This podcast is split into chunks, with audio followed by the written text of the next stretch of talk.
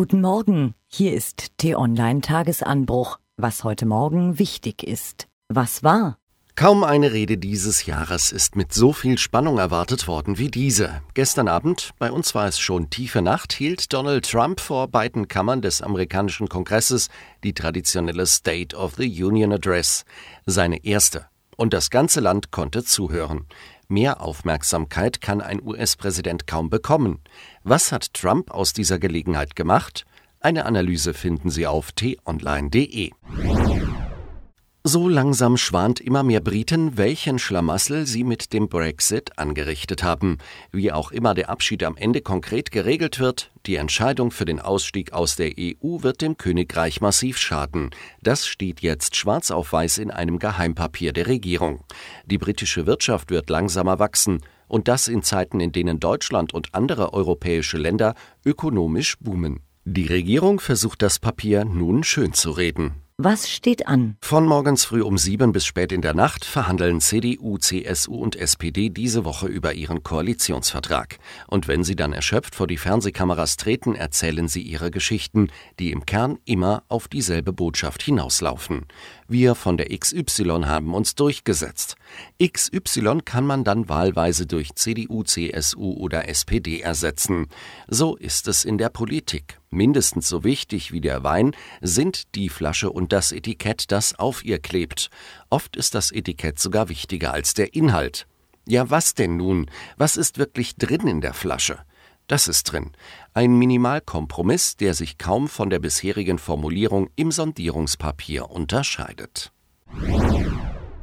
In Bochum schauen wir heute in die dunkelsten Abgründe des menschlichen Wesens. Dort sprechen die Richter ihr Urteil im Doppelmordprozess von Herne. Der 20-jährige Angeklagte Marcel H. hat gestanden, im vergangenen März den neunjährigen Nachbarsjungen Jaden und anschließend auch noch einen 22-jährigen Schulfreund umgebracht zu haben. Das Motiv? Laut Anklage Unzufriedenheit mit dem eigenen Leben, Macht- und Größenfantasien, Sadismus oder Angeberei.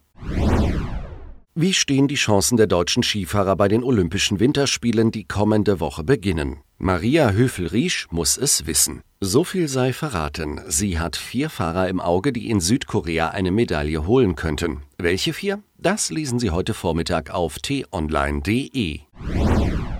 Damit die Zeit bis zum Beginn der Spiele nicht gar so lang wird, gibt es vorher noch ein anderes Sportspektakel.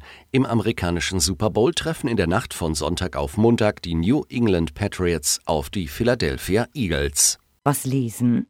Für mich ist Syrien ein schwarzes Loch, in das alle hineinfallen, die den Krieg betreiben und den Frieden nicht wollen. So beginnt t-online.de Kolumnist Gerhard Spörl seinen Kommentar zur Lage in Syrien. Diesen finden Sie zum Nachlesen auf t-online.de.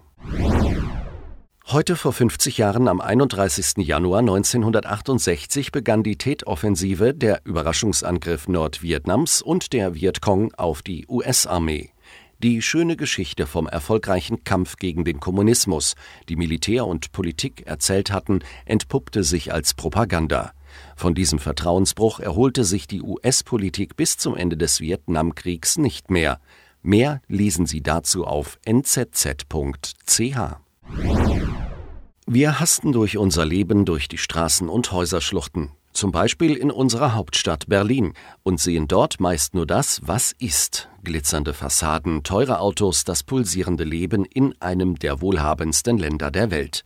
Was wir meist nicht sehen, ist das, was dort früher war. Eine S-Bahnfahrt durch das Berlin des Jahres 1947 finden Sie auf youtube.com. Was fasziniert uns? Zum Abschluss ein Tipp. Bevor Sie heute Abend zu Bett gehen, treten Sie einmal vors Haus, legen Sie den Kopf in den Nacken und schauen Sie ins Firmament. Wenn Sie Glück haben, erwischen Sie einen wolkenfreien Moment und können ihn sehen. Den Supermond. Heute Nacht ist unser Trabant der Erde besonders nah. Wirkt heller und größer als sonst. Super oder? Diese und weitere Themen finden Sie auf t-online.de.